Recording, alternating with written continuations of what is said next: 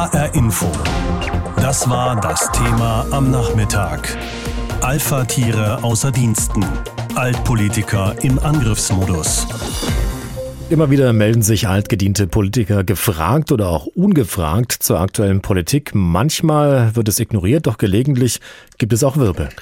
Friedrich Merz zum Beispiel gibt der CDU viele Ratschläge, um konservative Wähler wieder zurückzuholen. Er warf Angela Merkel eine Sozialdemokratisierung der CDU vor. Und auch Hessens früherer Ministerpräsident Roland Koch kann das ganz gut, zumal die anhaltenden miserablen Wahlergebnisse der Union ohnehin für Unruhe in der Partei sorgen. Auch Sozialdemokraten im Ruhestand können das Geschehen bissig von außen kommentieren. Denken wir etwa an Ex-Parteichef Sigmar Gabriel, der vor einigen Monaten seine Nachfolgerin Andrea Nahles mit immer neuen Angriffen nervte. Franka Welz ist unsere Hauptstadtkorrespondentin. Mit ihr habe ich vor der Sendung gesprochen. Warum machen die politischen Alpha-Tiere im Ruhestand das? Gibt es da einen speziellen Grund? Naja, also ich glaube, das ist doch eher unterschiedlich. Also da gibt es zum einen Figuren wie Friedrich Merz, bei dem wir, glaube ich, sowas wie eine recht toxische Kombination ausgekränkter Eitelkeit und nach wie vor starkem Machtstreben am Werk sehen. Man darf aber, glaube ich, auch den Gewohnheitsfaktor nicht unterschätzen. Also wenn jemand wie Sigmar Gabriel es jahrelang gewohnt war, auch als Parteivorsitzender mitzureden, dann stellt man das, glaube ich, nicht unbedingt über Nacht ab. Und es ist ja auch durchaus legitim, sich Gedanken über die Richtung einer Partei zu machen. Nur ob dann eben immer der klügste Weg gewählt wird, das zu kommunizieren, das ist dann wieder eine ganz andere Frage.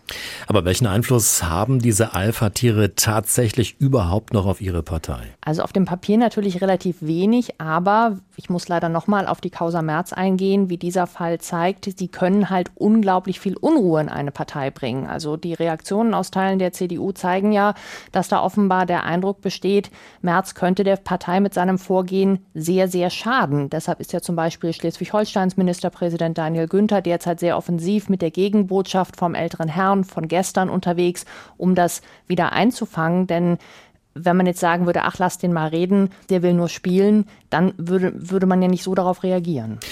Wie oft geht es bei diesen Attacken eigentlich vielleicht auch schlicht und einfach darum, die ein oder andere alte Rechnung vielleicht noch zu begleichen? Also ich glaube, das ist auf gar keinen Fall zu unterschätzen, gerade bei Personen, die sich nicht ganz freiwillig aus der ersten Reihe verabschiedet haben oder wie zum Beispiel Hessens einziger Ministerpräsident Roland Koch, der ja offenbar das Gefühl hatte, dass ihm die Aufstiegsmöglichkeiten in der Bundespolitik unter Angela Merkel nicht so offen standen, wie er sich das mal vorgestellt hatte. Der schießt jetzt natürlich allzu gerne mit Merz gegen die gemeinsame Gegnerin. In anderen Fällen muss man den Menschen, glaube ich, aber auch zugestehen, dass sie schlicht ihre Ideen einbringen wollen und das auch aus einer gewissen Selbstverständlichkeit heraus, dass man ihnen schließlich immer zugehört hat.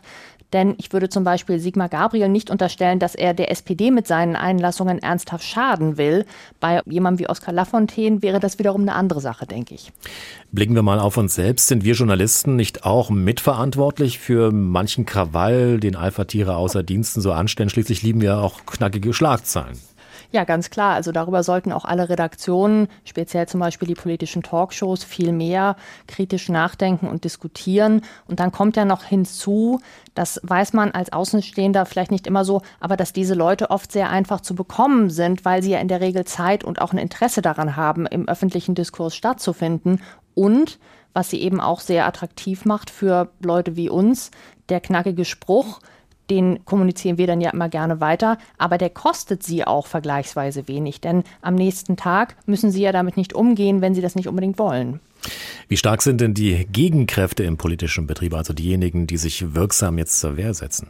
Also ich glaube, das kommt immer darauf an, über welchen Resonanzboden der Rheinrufer verfügt. Ganz interessant zu sehen, gerade am aktuellen Beispiel Friedrich Merz, der hat zwar einerseits mit Teilen der Presse, der Jungen Union, des Wirtschaftsflügels und dieser kleinen Krakelzelle der selbsternannten Werteunion sehr laute Leute auf seiner Seite, aber eben in den wesentlichen Parteigliederungen, und auf die kommt es ja letztlich an, da hat er vergleichsweise wenig Rückhalt. Im Regelfall ist also eigentlich die beste Option für diejenigen, die tatsächlich in der Verantwortung stehen, sich auf ihre Arbeit zu konzentrieren und diese Zwischenrufe von der Seitenlinie ins Leere laufen zu lassen, wenn man denn meint, dass man sich das leisten kann, also sich das Problem damit dann auch erledigt.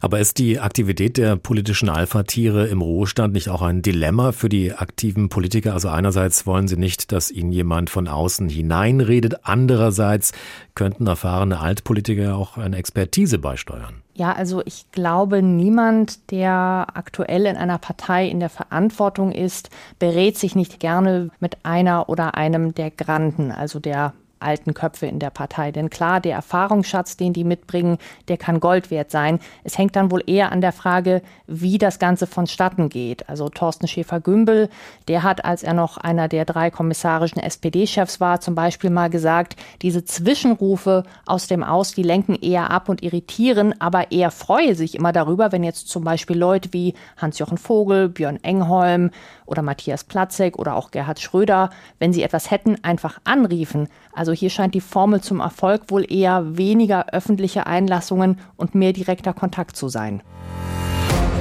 HR Info. Das war das Thema am Nachmittag. Alpha-Tiere außer Diensten. Altpolitiker im Angriffsmodus. Das ist ein vernichtendes Zeugnis, das der CDU-Mann Friedrich Merz zurzeit ohne politisches Amt der Großen Koalition ausgestellt hat. Sie gebe, ein Zitat, grottenschlechtes Bild ab. Was nach typischer Oppositionskritik klingt, kommt in diesem Fall aus den eigenen Reihen. Merz greift vor allem Bundeskanzlerin Angela Merkel an, wirft ihr eine schlechte Führung vor und nach der Wahl in Thüringen ist in der CDU eine Debatte um die Macht mittlerweile entbrannt. Im Moment der Schwäche wittern alte Alpha-Tiere jetzt ihre Chance Chance und das ist auch in anderen Parteien so. Das berichtet zumindest Sebastian Schreiber aus unserer Politikredaktion.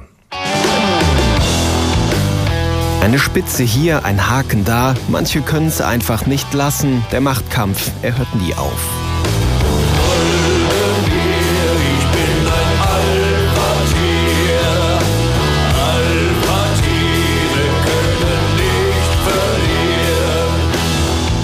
Sigmar Gabriel war SPD-Parteivorsitzender, er war Umwelt-, Wirtschafts- und Außenminister.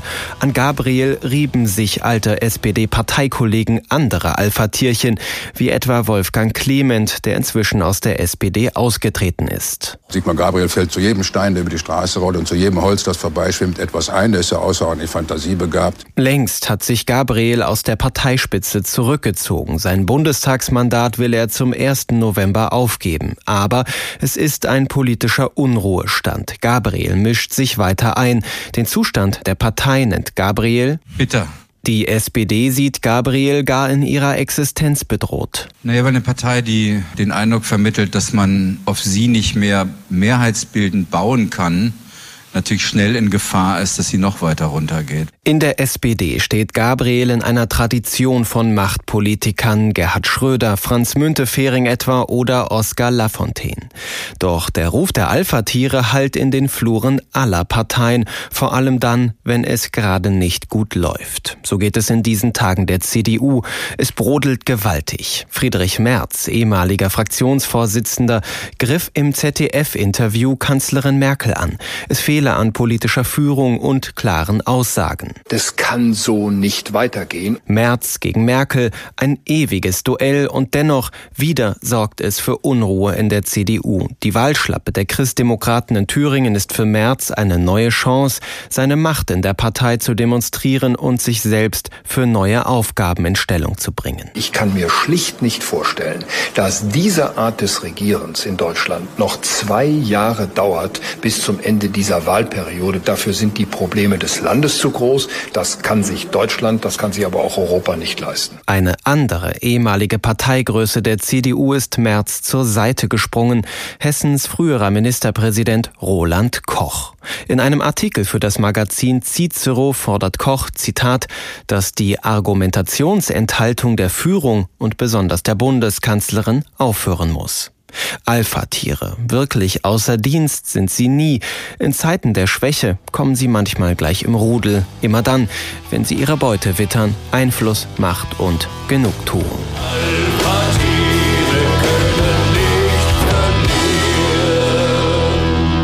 Ja, Alpha-Tiere, die es einfach nicht lassen können. Marius Müller-Westernhagen hat die passende Musik dazu geliefert und Sebastian Schreiber war das für uns aus unserer Politikredaktion.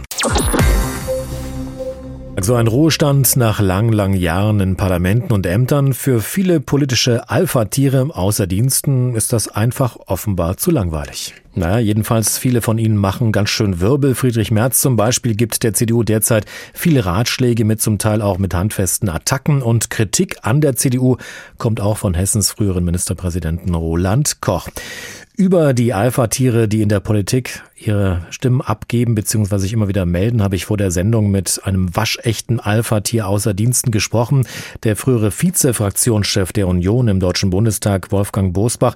Herr Bosbach, da wir gerade bei der Union sind, hören wir uns noch mal ganz kurz die Aussage von Friedrich Merz an, die im Moment für ziemlich viel Wirbel sorgt. Wir sind in einer ganz schwierigen Situation. Das hängt nach meinem Eindruck aber vor allem damit zusammen, dass sich seit Jahren über dieses Land wie ein Nebelteppich die Untätigkeit und die mangelnde Führung durch die Bundeskanzlerin legt.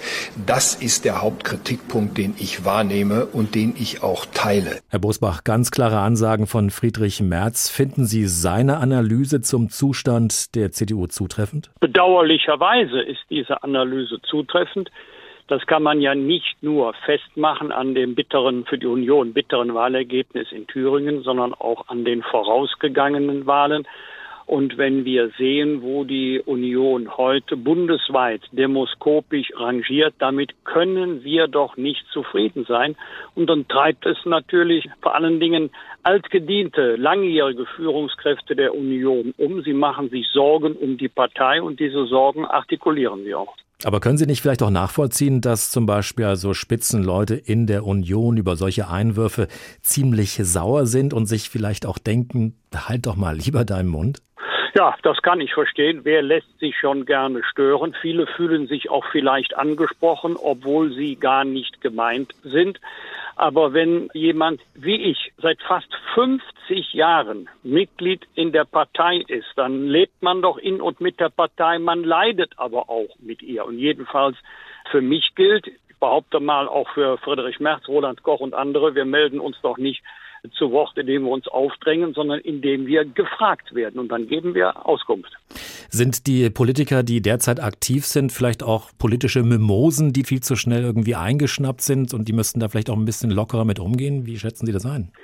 Ja, zumindest sollten wir der Meinungsvielfalt und der Meinungsbreite mehr Raum geben. Das ist in den letzten Jahren doch eingeengt worden. Früher war es ganz selbstverständlich, dass die Union namhafte Repräsentanten hatten des liberalen Flügels, des konservativen Flügels, des christlich-sozialen Flügels, wie beispielsweise Norbert Blüm. Sie alle haben ganz selbstverständlich zum breiten Spektrum der Union gehört. Das ist heute nicht mehr so, wie es in der Vergangenheit war.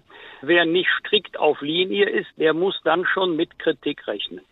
Liegt das auch daran, man kann da ruhig auch die SPD mit ins Boot nehmen, Sie haben es ja eben schon angedeutet, eben weil man diese Vielfalt halt nicht mehr hat und man offenbar Angst hat, wenn, ich sage jetzt mal, jemand ganz links oder ganz rechts jeweils in der Volkspartei sich in irgendeiner Weise äußert, dass man das halt so gar nicht mehr möchte, dass es da Probleme gibt? Das ist genau der Grund ist ja klar, wir sagen, wir sind eine lebendig diskutierende Volkspartei. Sie würden vielleicht kommentieren, Union streitet über.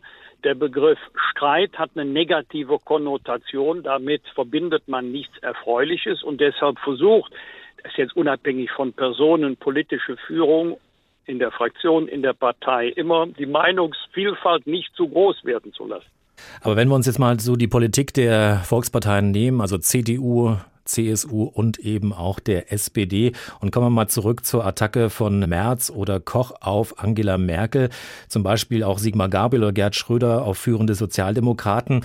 Ist es da nicht aber auch oft der Fall, dass da vielleicht noch die ein oder andere alte Rechnung vielleicht offen ist? Also das höre ich jetzt seit zehn Jahren. Ich kann es nicht mehr hören. Glaubt denn irgendjemand ernsthaft? Friedrich Merz ist seit neun Jahren nicht mehr Mitglied des Deutschen Bundestages und hat auf dem Hamburger Parteitag fast gewonnen. Nach neun Jahren.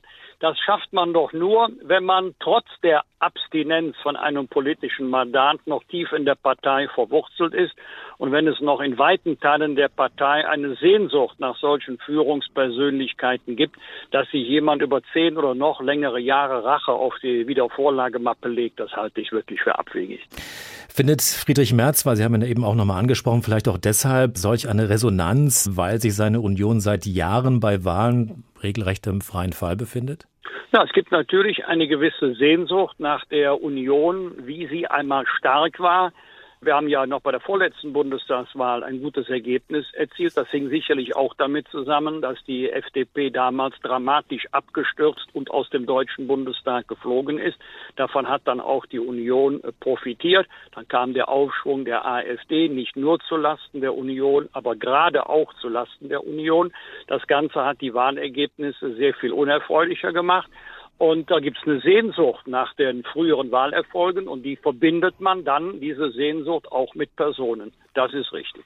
Das heißt also, Politiker außer Diensten sollten nicht stiller, sondern vielleicht sogar lauter sein? Ja, ja, wissen Sie, mit Außerdiensten ist das so eine Sache. Ich nehme mich nicht wichtiger, als ich bin. Aber ich sehe es doch an der Zahl der Einladungen von Stadt- und Kreisverbänden. Ich könnte ja bis Ostern Neujahrsempfänge absolvieren. Das sind ja Tausende von Einladungen, die einen erreichen. Bei Friedrich Merz, Roland Koch, Edmund Stoiber sind es mit Sicherheit noch viel, viel mehr. Und wir werden doch nicht eingeladen, damit wir die Reden anderer Leute vorlesen, sondern damit wir unsere Meinung sagen. Also da drängt sich niemand auf, sondern es gibt in der Partei ein, auch eine Sehnsucht nach klarer Sprache, auch nach klarer Kante und Abgrenzung zu den anderen politischen Parteien. Ich weiß, da hat es eine Kanzlerin schwerer. Die muss immer einen Kompromiss finden in der Koalition, die muss mehr moderieren als führen, weiß ich alles selber. Aber für die Parteiarbeit muss doch Union pur gelten.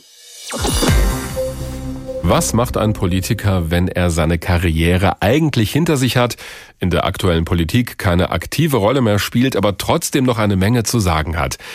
Dann sagt er es halt einfach. Oder er schreibt ein Buch darüber. Das erleben wir ein ums andere Mal, vor allem wenn eine Partei oder eine Regierung gerade in Schwierigkeiten steckt. Dann melden sich meistens etwas ältere Männer zu Wort und geben mehr oder weniger gute Ratschläge. Wir von den Medien sind ja auch nicht ganz unschuldig dran. Wir fragen diese Leute gerne an. Im Moment meint zum Beispiel Friedrich Merz von der CDU genau zu wissen, was in seiner Partei schiefläuft in der Großen Koalition und vor allem auch bei Bundeskanzlerin Angela Merkel. Auch andere ehemalige melden sich da zu Wort, die Alpha-Tiere in der Politik. Ist das am Ende vielleicht sogar eine gute Idee? HR Info. Pro und Contra. Christoph Schelt aus unserer Politikredaktion meint, ja, warum denn nicht? Ja, sie können schon nerven, die Altgedienten. Gerade Friedrich Merz kann man nun wirklich nicht davon freisprechen, dass es ihm in erster Linie um das eigene Fortkommen geht. Bei vielen anderen finde ich aber, hört ihnen doch mal zu. Das ist ja meist nicht irgendwer, wenn sich die Alters- und Ehrenabteilung der Parteien zu Wort meldet. Das sind Politiker, die über viel Erfahrung im Geschäft verfügen, die wissen, wie es sich anfühlt, Verantwortung zu tragen, die wissen, wie politische Entscheidungsprozesse ablaufen, die wissen, wie man hinter den Kulissen die Strippen zieht, wie man Mehrheiten organisiert und Entscheidungen verteidigt.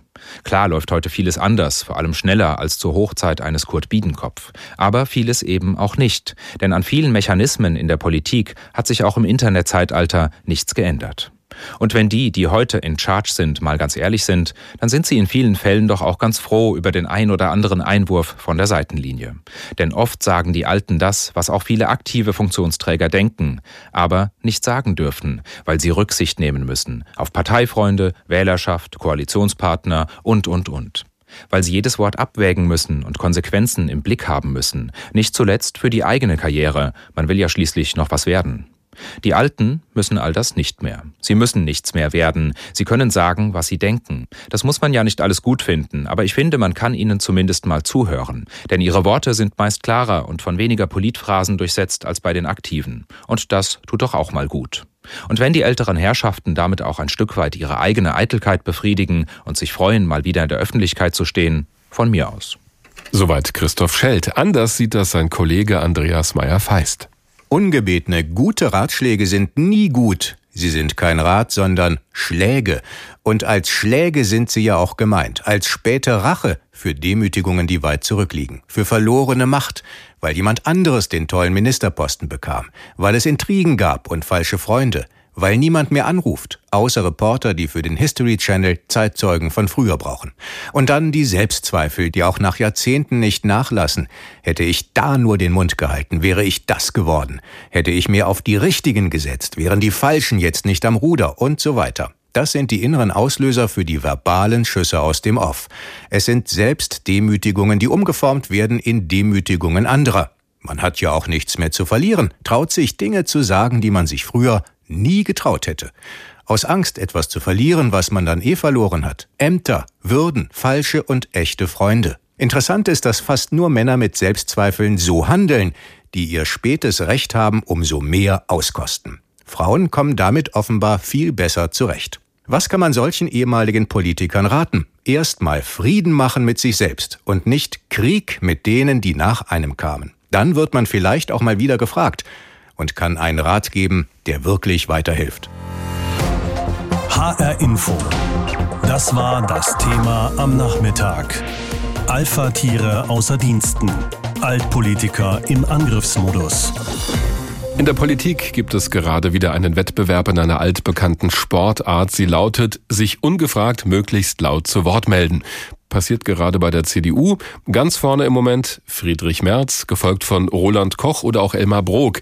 Die haben eins gemeinsam, sie waren mal alle in einer wichtigen Position innerhalb der CDU und sind jetzt vor allem Privatleute. Die meisten sind schon lange nicht mehr aktiv in der Politik, wollen jetzt aber mitreden nach der Landtagswahl in Thüringen und sehen die Schuld an der Niederlage dort eben auch bei Bundeskanzlerin Angela Merkel.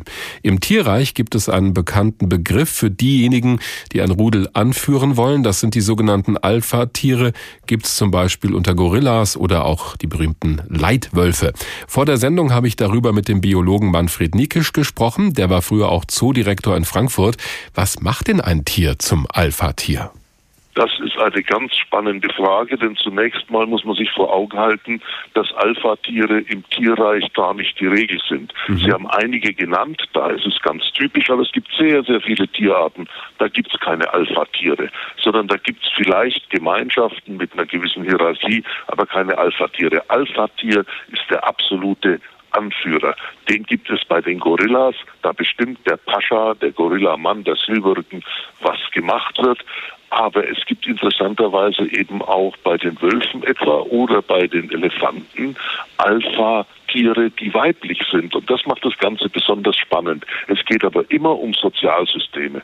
Und was besonders interessant ist, Alpha-Tier wird man nicht durch Macht, durch Gewalt, sondern Alpha-Tier wird man dadurch, dass man besser ist als die anderen, wenn man das mal ganz grob so zusammenfassen will. Das ist ja gerade der springende Punkt. Im Tierreich gibt es ja kein Bewerbungsverfahren, auch keine Abstimmungen wie in der Politik.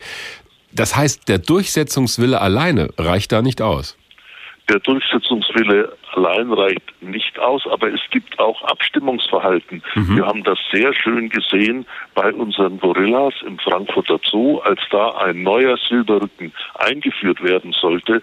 Da haben die Gorilla-Frauen, die schon eine gute Gruppe bildeten, dem erstmal gezeigt, wo es lang geht und was sie von ihm erwarten.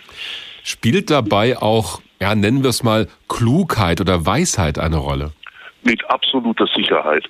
Denn ein Alpha-Tier ist das Tier beispielsweise, wenn wir die Wölfe nehmen, das sich besonders gut auskennt, das besonders vorsichtig ist, das besonders gut jagt, um seine Gruppe, sein Rudel in diesem Fall zu erhalten bzw. zu unterstützen. Also ein Alpha-Tier überzeugt durch Leistung und dadurch, dass die anderen es akzeptieren.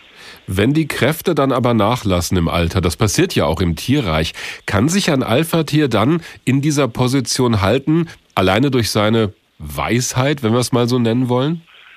In aller Regel ist ein Alpha-Tier, das aus der Funktion ausscheidet, weil es gegen einen Rivalen unterliegt oder weil es zu alt ist, das ist eigentlich äh, ein Tier, das, dem ein sehr trauriges Schicksal droht. Bei den Gorillas etwa sind die Silberrücken dann nicht mehr Silberrücken, sondern sitzen irgendwo allein und verfallen dann auch sehr schnell.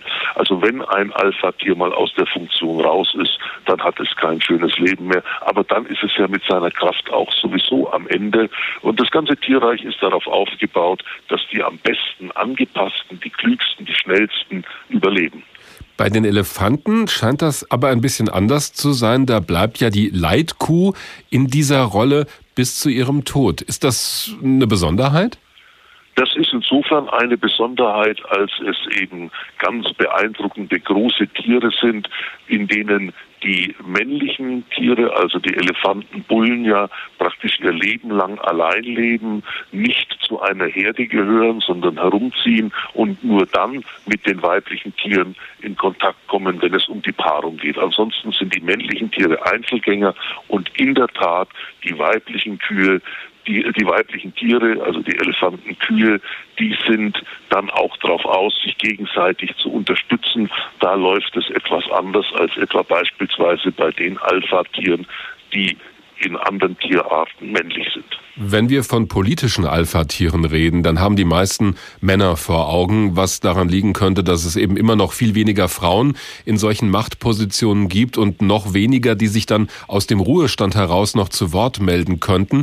Wie verhält sich das denn mit Alpha-Männchen und Alpha-Weibchen im Tierreich? Unterscheiden die sich in der Art und Weise, wie sie die Macht erobern oder dann auch in Führungspositionen bleiben? Das ist eine ganz, ganz spannende Frage und da gibt es eigentlich nur wenige vergleichende Untersuchungen, eben auch weil die Tierarten so unterschiedlich sind. Aber es scheint schon so zu sein, dass die weiblichen Tiere weniger durch Dominanz und dadurch, dass sie andere Tiere äh, wegscheuchen, andere Konkurrentinnen beispielsweise eben zum Kampf auffordern, das ist bei den Alpha-Tieren im die männlich sind, ganz anders. Da geht es mehr schon um erstmal kräftige Auseinandersetzungen mit dem Nebenbuhler. Das spielt sich etwa bei den Elefanten, wo die weiblichen Tiere die Anführer sind, ganz anders ab. Dreimal pro Stunde ein Thema.